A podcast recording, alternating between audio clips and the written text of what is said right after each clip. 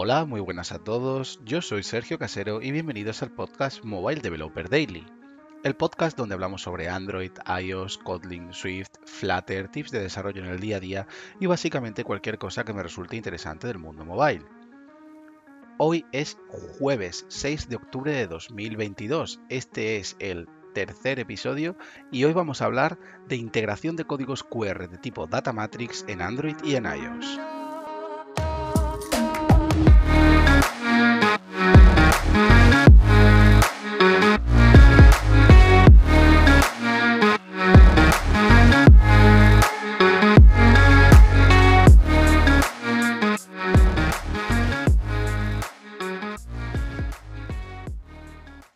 Bueno, pues como hacemos siempre, primero un poquito de contexto.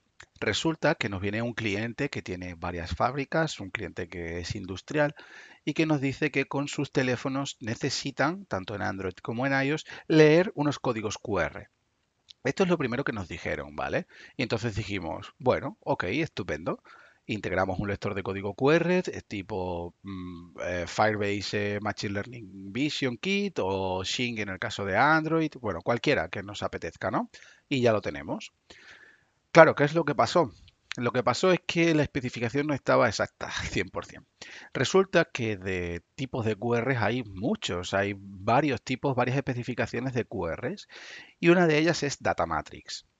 Resulta que estos códigos estaban en Data Matrix, estos QR que estaban en las cajas de los almacenes, estaban en Data Matrix. Así que bueno, dijimos, vale, pues entonces vamos a investigar, vamos a ver cuáles son las posibilidades que tenemos pues con Data Matrix, ¿no? A ver cómo podemos escanear códigos QR con Data Matrix. La cosa es que ya se nos complicaba un poco porque tanto Google con el Machine Learning Kit y demás, como Xing haciéndole cosas, eh, sí que podía darte resultados data matrix, pero como que no funcionaba muy bien, ¿vale? Así que buscamos una alternativa que no estuviese eh, que no estuviese ligada a Google y encontramos una librería open source que se llama Code Scanner. Esta librería sí que nos permitía leer códigos data matrix, así que pues lo que hicimos fue lo típico, ¿no? Que haces en estos casos si es que le dices al cliente, Oye, por favor, ¿me mandas unos códigos de ejemplo? Lo típico, ¿no? Sí, sí, os lo mandamos y lo metéis en cualquier web de, generador de códigos Data Matrix y ya está. Y dijimos, ah, pues perfecto. La cosa es que nos pasan los códigos, nosotros integramos esta librería tanto en Android como en iOS. Eh, además está guay porque tiene soporte para SwiftUI y como digo, lee la especificación Data Matrix sin ningún problema en principio. Y bueno, pues ya está. Claro, ¿qué es lo que pasa? Que nosotros le pasamos la versión al, cliente para que haga sus tests y demás, la distribuimos por Firebase y de repente nos encontramos con que nos dice el cliente, oye, que esto no funciona, no está leyendo ningún QR. Y nosotros, ¿cómo no va a estar leyéndolo? Si vamos a ver, todos los números que tú me has dado son test que yo he probado directamente, he generado en la web y demás. ¿Cómo puede ser que esto no esté funcionando? No, no, pues a nosotros no nos funciona. El caso es que nos ponemos a investigar, nos ponemos a investigar, nos ponemos a investigar y no encontramos ninguna solución. En este momento, pues claro, ¿qué es lo que más sentido tiene? O sea, pues ya estábamos volviéndonos locos, porque es que estábamos volviéndonos locos. ¿Qué es lo que pasaba? Bueno, pues lo que pasaba es, bueno, para empezar le dijimos al cliente, mira, por favor, ¿nos puedes mandar unas fotos directamente de vuestros códigos Data Matrix para hacer pruebas directamente con él? En vez de generarlos nosotros los códigos, nos los podéis mandar Ah, sí, sí, sin ningún problema. Bueno, el caso es que nos mandaron una serie de pruebas y ahí es cuando descubrimos el pastel. Resulta que Data Matrix tiene como dos tipos de subespecificación, por así decirlo. Una que es que el código QR se genera en base a rayas, por así decirlo, puntos cuadrados, como si fuese un píxel, y a rayas, que es lo que nosotros estábamos haciendo, que es la especificación de Data Matrix normal, por así decirlo. Pero había un pero muy importante y es que ellos estaban generando los QRs y los estaban poniendo en las cajas de los almacenes como si estuviese el data matrix impreso sobre metal. Si tú quieres imprimir data matrix sobre metal, en lugar de hacer rayitas, lo que haces es que pones puntos. Y aquí es donde estaba la cosa.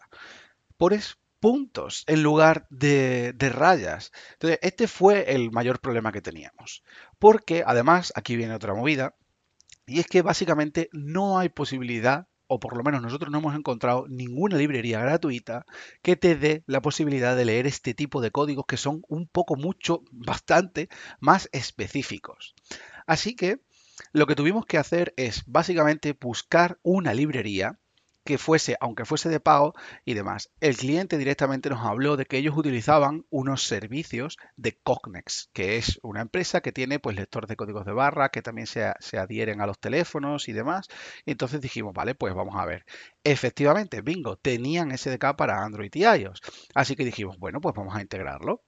Integrar el SDK de Cognex es bastante sencillo porque lo único que hay que hacer es registrarte en la web, lo típico, para darte el típico API key y bueno, sí que es cierto que en el caso de iOS, que es el ejemplo que voy a poner porque es la parte que yo integré, eh, necesitas integrar el SDK o manualmente o con CocoaPods. No tienes soporte para Swift Package Manager. Bueno, el caso es que tú una vez eh, lo metes, el SDK, pues ya puedes empezar a trabajar. Y aquí me encontré con el primer problema, y el primer problema fue que no tiene compatibilidad con Swift UI, así de primeras. Así que tuve que hacerlo integrando Auto Layout dentro de Swift UI que básicamente es lo más interesante de, este, de este podcast. Y es que básicamente tú coges, ¿no? Implementas o metes el, en tu view model, metes el reader device, tienes que crear un reader device al que le tienes que pasar una vista de UIKit eh, para que sea la preview. Luego después tienes varios métodos, el típico en el que el callback te devuelve los resultados, el típico que tienes que crear el dispositivo y luego después configurarlo para leer data matrix. Bueno, esto es bastante típico. Aquí lo curioso y lo interesante es cómo integrar una vista de eh, UIKit en, dentro de SwiftUI. Bueno, pues resulta que sí que se puede, que sí que hay una posibilidad. Y es que tenemos una clase que vale tanto para View Controllers como para eh, vistas normales, UI Views. Esta clase se llaman UIView Representable y UIView Controller Representable.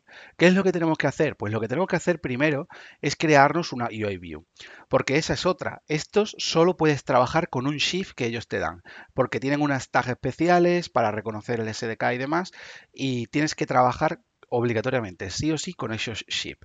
Entonces, vale, tú coges el ship, lo importas dentro de tu proyecto con SwiftUI y ya lo, sí que te deja modificarlo siempre que no cambies las tags. Vale, pues ¿qué es lo que hice?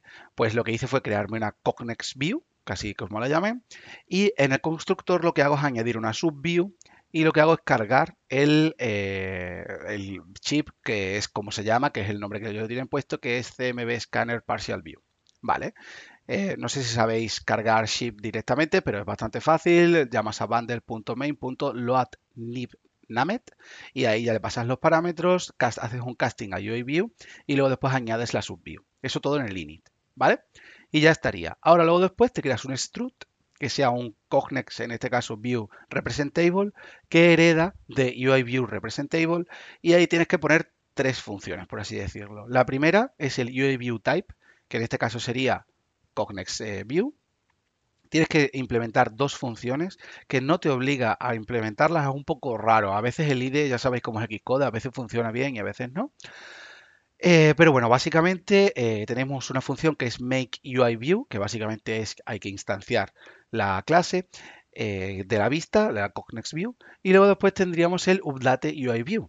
El UpdateUIView, si vosotros queréis actualizar esa vista, pues SwiftUI te va a llamar ahí para que tú la puedas actualizar. Una vez tenemos la View Representable ya la podemos utilizar en SwiftUI y se la podemos pasar también al SDK directamente como preview. Ya lo reconoce y ya lo hace todo mágicamente. Vale, hasta aquí todo guay. La cosa está en que el este SDK pues cambiaba un poquito cómo funcionaba. Normalmente los SDK tú lanzas, ¿vale? Y bueno, pues ya está. Esperas a que o el usuario lea o le dé para atrás o lo que sea. Este SDK concretamente no. Este SDK tiene un timeout. Entonces hemos tenido que hacer una cosa ahí un poco chapucerilla, la verdad, pero bueno, en el mundo del desarrollo tenemos que hacer a veces estas cosas y es, que eh, cuando el timeout termina tenemos que relanzar otra vez la, pantalla, por así decirlo. Realmente hemos conseguido que solo tengamos que recrear la, la preview, pero bueno, es un poco raro. Otra cosa con la que nos encontramos que es muy curiosa es que este SDK es rapidísimo, pero rapidísimo en los niveles que no os imagináis. O sea, en cuanto se lo pones, el QR ya lo detecta y es una cosa loquísima. Pero no solo eso, sino que es capaz de leer varios QRs a la vez. Entonces te lo devuelve en formato array. Por suerte, los QRs que tenemos que leer tienen un prefijo, así que podemos filtrar básicamente y bueno, pues la lógica que hemos seguido ya es la que nos ha comentado el cliente. Pues nada, como veis, eh, cosas que pasan en el día a día, que primero te encuentras con el error por parte del cliente, en mi opinión, de no decirnos que era Data Matrix. También el error en la toma de requisitos por nuestra parte de no preguntarle, oye, esta especificación que estáis siguiendo, ¿cuál es? O sea, estáis haciendo Data Matrix, son QRs normales, por así decirlo, y demás. Quizás lo que hemos aprendido y para próximas versiones y para próximos problemas de este estilo es, eh, o para clientes industriales, es directamente, mira, pásame unas fotos de los ejemplos o dame unas especificaciones de lo que vosotros tengáis. Porque hay que tener en cuenta que a veces los clientes no tienen las especificaciones. Pero bueno, una imagen en este caso nos hubiese ahorrado mucho sufrimiento y muchos problemas. Pues esto ha sido todo. Ya sabéis que estoy en redes sociales, arroba SergioCH23 en Twitter sobre todo. Y bueno, si tenéis cualquier cosa, me escribís por ahí. Nos vemos ya el lunes que viene.